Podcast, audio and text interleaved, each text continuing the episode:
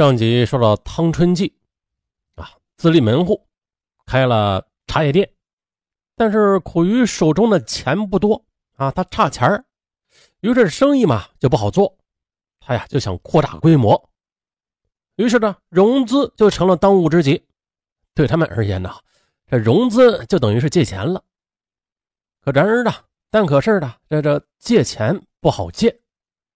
只要他向朋友们提出借钱的事儿，啊，朋友们都是以各种理由回绝。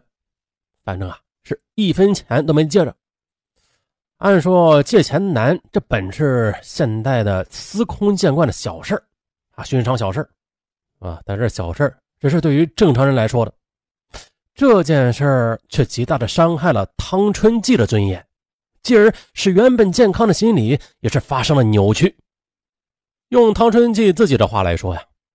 他是这样说的：“他说这件事情深深的伤害了我，从这时开始，我才意识到了，想要过上有尊严的生活，这金钱才是最重要的。从此，我的心态就开始改变了。现在走到这一步，那件事情就是最初的原因。”接着，汤春季又向公安人员披露了自己走上犯罪道路的心路历程。那是二零零四年，茶叶店经营不善。无法继续下去了，于是啊，将茶叶店转让之后，汤春季和汪芝便回到了家乡。很快的，二人便携手走进了婚姻的殿堂，两人很恩爱。两年之后的，他们的爱情结了果实，儿子、女儿也是相继降生了，夫妻俩肩上的担子也就更加的沉重了。妻子汪芝是一个任劳任怨的女人，为了替丈夫承担起家庭的重担。他决定啊，将儿子留给公婆照看，自己带上女儿外出务工。汤春季看到妻子作为一个妇道人家，竟然能这样披挂上阵，自尊心极强的他自然也是坐不住了。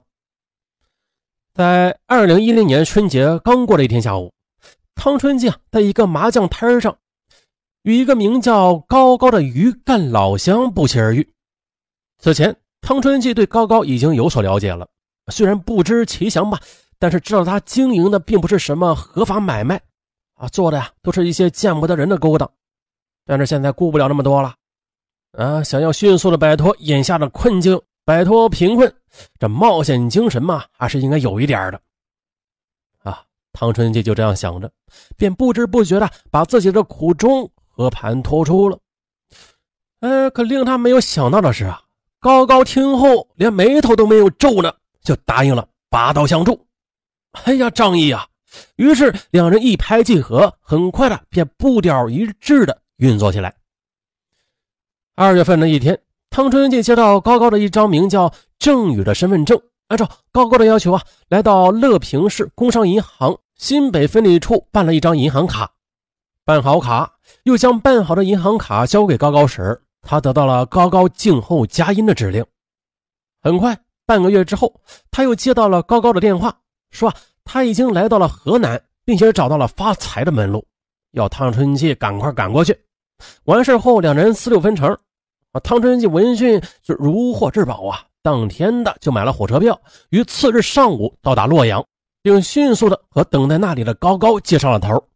当晚，两人就住在了洛阳。次日早上，两人又乘汽车到达南赵县城。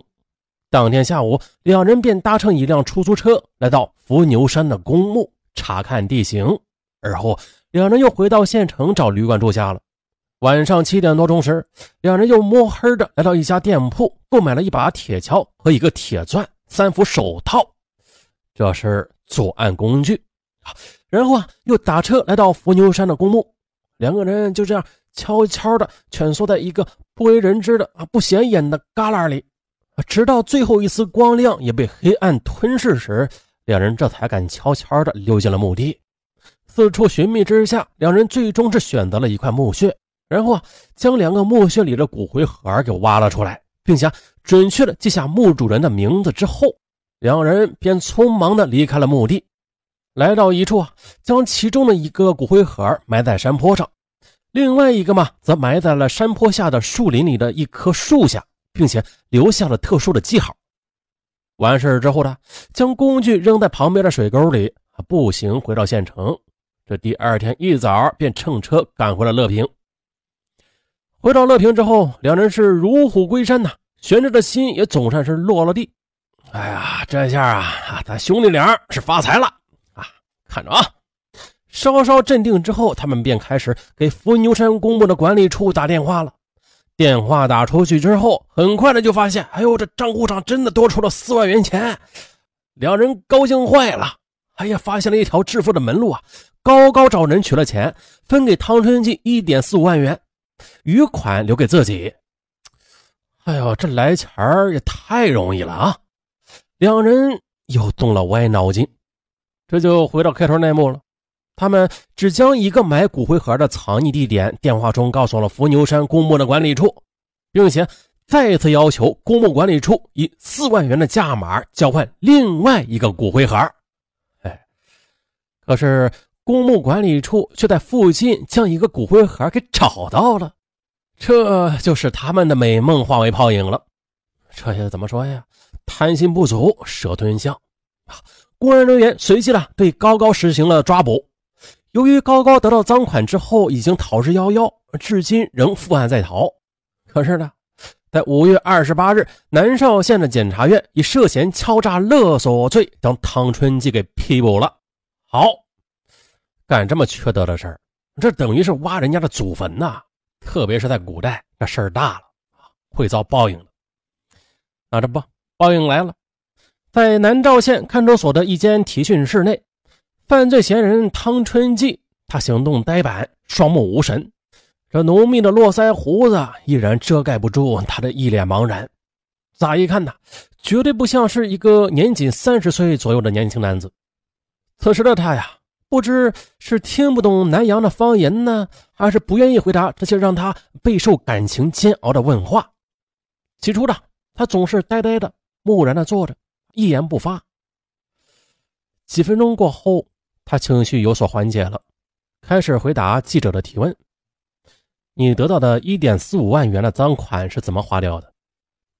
啊，还了四千元的账，打牌输了几千元。还剩两千元，在我的一张卡里存着呢。你后悔吗？现在说后悔，已经晚了吧？他没有正面的回答，而是反问道：“这也许是他此时此刻对自己的自嘲吧。”那最后一个问题，这个问题很残酷，请你谅解。见他稍稍平静下来，记者问了：“你估计你的妻子会一直等到你刑期结束之后再与你团圆吗？”听到这个问题，他就像是被注射了一剂催醒针一样，身子直了直，又清了清嗓子，想要说些什么，但是很快的，他就像一只被放了气的气球一样瘪了下去，并且把头摇得像拨浪鼓一样。他没有说什么，这一次的摇头究竟是否定啊，还是不知道呢？我们不得而知。但是我相信啊，所有的听友都宁愿相信它的含义是不知道吧？啊，因为只有这样，这个原本很幸福的家庭才有破镜重圆的可能。一失足成千古恨。汤春季的出发点就是为了家庭而去犯罪，并且在这世间有很多罪犯都是为了家庭而去犯的罪，可是他们不曾想到，因为自己自私的认为为了家庭，可结果的却把家庭推上了深渊。就像上说的这个大案纪实里边啊，太多形形色色的案件了，各种各样匪夷所思的案件也有很多。犯罪方式已经呈现多样化的趋势，而本案所反映的盗窃骨灰盒然后再敲诈的案例，它就是个例子，并且是全国首例。大家不妨静下心来想一想，像这样的匪夷所思的歪门邪道，都有人能想出来。按理说的，他是一个极度聪明的人，要是把这份聪明用到正道之上。哎他前途绝对是不可限量。咱们再回到此案中，此案中我们应该怎样和犯罪分子做斗争啊？途径只有一条啊，最佳途径就一条，就是依靠法律。比如说本案中，公墓管理部门和这个犯罪分子做幕后交易，这本身呢也是一种非法交易的，这是一种恶性循环。其后果不但不能维护自己的合法权益，相反，只能助长违法犯罪分子的嚣张气焰。也就是说，作为公益事业的经营者和管理者，他更应该依法管理，依法维权，用法律武器与犯罪分子做斗争，坚决不向犯罪分子妥协。好了，本期案件到此结束，咱们下期再见。在本节目的结尾处。尚文给大家带来一个好消息，嗯，就是快过年了，你的年货备好了吗？如果没备好，上文又来给大家发大红包了。以前领过的听友都知道，老牛了。那从现在起，每天都可以领一次，特别是今天的第一次领，那是百发百中，外加这红包数额特别巨大啊，判处有期啊。所以说，今天第一次领。报大额红包的几率就大，也不是说每个人都能报到大红包啊。嗯，就是说它的几率大，不要失去你第一次抢红包的机会。嗯，怎么领红包啊？就是打开手机淘宝，搜索“上文说大案”，对，搜索“上文说大案”，在淘宝上输入“上文说大案”这五个字之后，啊，就会唰的一下子蹦出红包来，哇，神奇的不得了。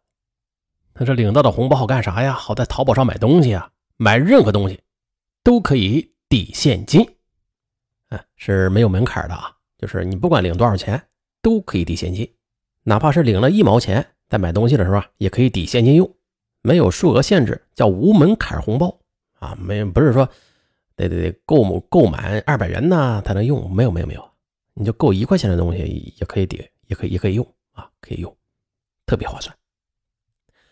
打开手机淘宝，搜索“上文说答案”，上文说答案，每天上文都说答案。啊，就这样，大家打开淘宝，打开手机淘宝去搜一下试试。对了对，忘了提醒大家啊，这段语音呢是上文后来嗯插播进来的啊，插播进来的。只要大家能听到这段语音，就能搜出红包。等搜不到了，上文就把这段语音给截去了，大家就听不到了。啊一次没搜过的，去尝试一下，老刺激了。以前搜过的也去搜搜，看看这今年是不是比去年的红包要大呀？好，就这样，打开手机淘宝搜索“上文说答案”。